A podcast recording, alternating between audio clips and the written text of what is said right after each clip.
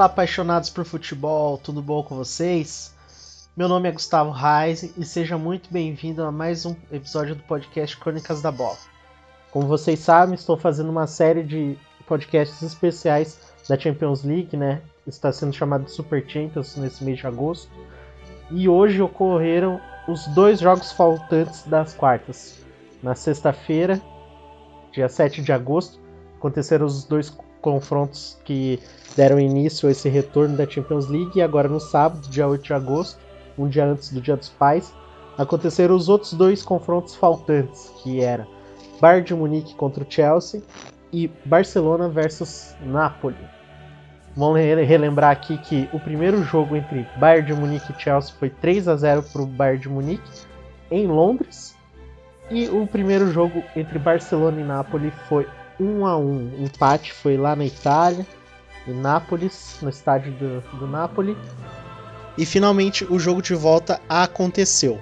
E é por esse jogo que eu vou começar falando. Nesse jogo de volta, o Barcelona já quis partir para cima desde o início, atacando muito o Napoli. Claramente, a estratégia do Barcelona era resolver o jogo logo no primeiro tempo, e isso se concretizou. Logo nos primeiros 10 minutos, o zagueiro Lenglet do Barcelona já meteu um gol de cabeça após uma cobrança de escanteio do Rakitic e meteu 1 a 0 já no Napoli. Logo em seguida, para ser mais exato no minuto 23, Lionel Messi enfileirou a zaga do Napoli, meio desequilibrado ainda ali, caiu na área, mas ele conseguiu finalizar com a perna esquerda e foi no canto do goleiro.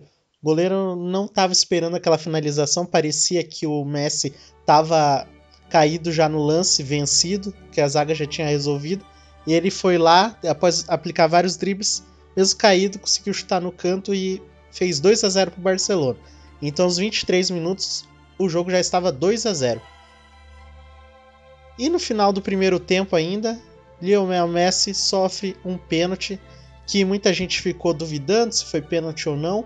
Mas para você ouvinte que ainda não assistiu o lance, é o seguinte: o zagueiro do Napoli tentou sair jogando com, com um chutão para frente, e nisso que ele foi chutar a bola, Messi passou na frente dele para roubar a bola e o pé já, do zagueiro já tinha carregado para chutar a bola. Então aquele movimento que ele fez para trás Nisso o Messi já foi na frente dele, então quando ele foi chutar a bola, Messi estava na frente dele e automaticamente chutou a perna do Messi.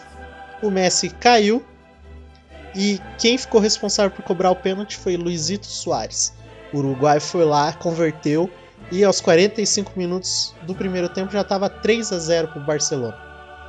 O Napoli não se abateu tomando o terceiro gol e se lançou no ataque ainda no primeiro tempo nos acréscimos. O Rakitic fez falta dentro da área e pênalti para o Napoli.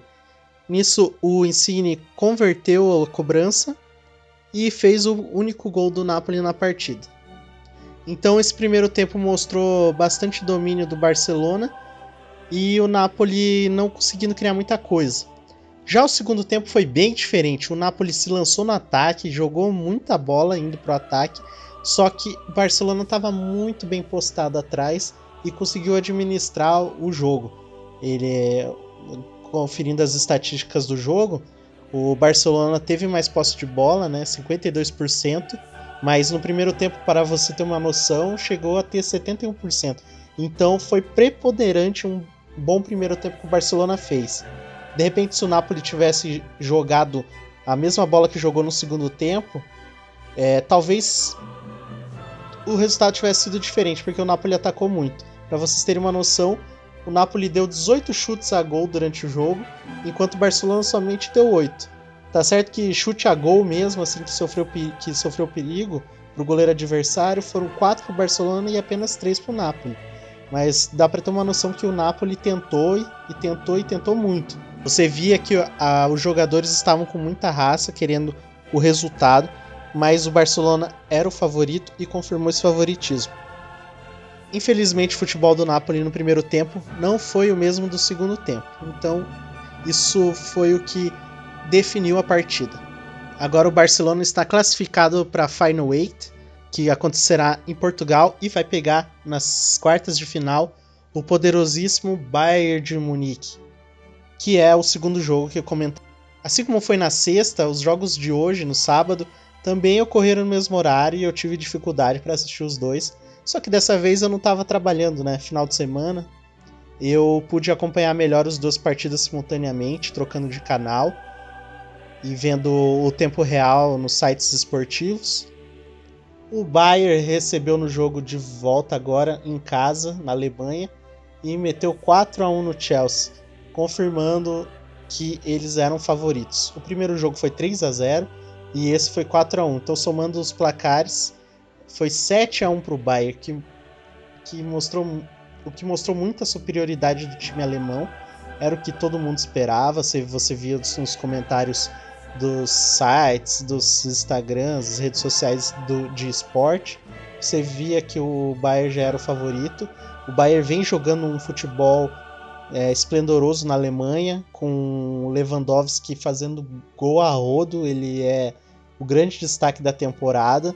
Para muitos, o favorito ao melhor do mundo, apesar da premiação da bola de ouro ter sido cancelado. Ainda pode ocorrer o prêmio do, do The Best, né, que é o prêmio da FIFA. Então, de repente, se o Bayern for campeão da Liga dos Campeões, o atacante Robert Lewandowski é o favorito para ganhar esse prêmio, porque ele está fazendo muito gol. Ele tem mais gols do que jogos, tanto na Liga dos Campeões quanto na temporada inteira. E foi ele que abriu o placar no jogo de hoje, né? Foi de pênalti, que ele mesmo sofreu, tentou passar pelo goleiro ali e foi derrubado pelo goleiro do Chelsea. Ele foi lá, sofreu o pênalti, bateu e fez 1 a 0 para o Bayern. Logo em seguida, o mesmo Robert Lewandowski, o polonês está endiabrado. Chegou no ataque, tocou para o lado e Ivan Perisic sozinho empurrou para dentro do gol. 2 a 0 para o Bayern e já era 24 minutos do primeiro tempo. No finalzinho ainda do primeiro tempo, o goleiro do Bayern, o Manuel Neuer, recebeu um chute e espalmou no pé do atacante do Chelsea, o Tammy Abraham, nos 44 minutos fazer o gol do Chelsea. A gente raramente vê o Neuer frangar. É, isso não foi um frango propriamente dito, mas foi uma falha. Ele deixou a bola é, ser rebatida no pé do atacante do Chelsea que estava sozinho, só chutou pro gol, não tinha nenhum impedimento na frente dele e fez 2 a 1. Um. Já no segundo tempo, o Bayern não tinha muito o que fazer a não ser administrar, certo? Errado, o Bayern não consegue. Eles não conseguem ficar de boa, eles têm que humilhar o adversário. E foram pro ataque, fazendo o terceiro gol com o Tolisso um gol de cabeça. Ele recebeu o cruzamento de quem? Dele mesmo, Lewandowski, que fez a assistência e o Tolles fez o gol 3 a 1 para o Bayern de Munique. Nessa altura do jogo, aos 76 minutos ali, já estava definido o jogo, como se alguém ainda achasse que o Chelsea fosse capaz. Acho que nem o torcedor mais otimista do time inglês. E para fechar o caixão, Lewandowski foi lá e fez o quarto gol aos 83 minutos, decretando o 4 a 1 e a passagem para Lisboa para jogar as quartas de final. Vou passar pelas estatísticas do jogo, assim como eu fiz os outros jogos. Foram 18 chutes pro Bayern, do Bayern e 10 chutes apenas do Chelsea, sendo 7 chutes a gol do Bayern e 4 do Chelsea. Então aí você já tem uma noção de quem atacou mais foi quem fez mais gol posse de bola foi de 64% para o Bayern e 36% para o Chelsea.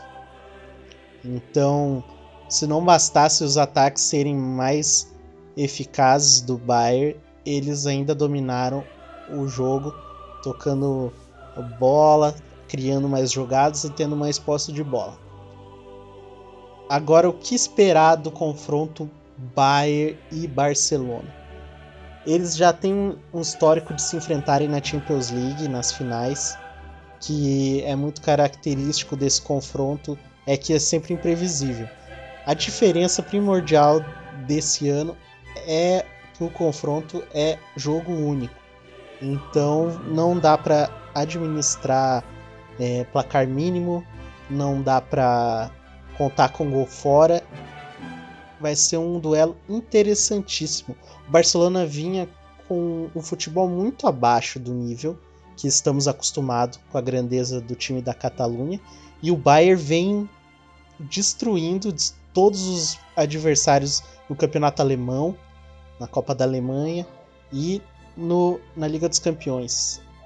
O atacante, como eu já disse, o supracitado Lewandowski, é um grande destaque. Ele faz gol de tudo que é jeito, tá voando demais. Vai ser um duelo interessantíssimo de acompanhar. Digo que vai ser um dos melhores jogos, ou pelo menos é o que eu espero, de, desse campeonato. O que muitos poderiam falar como uma final antecipada.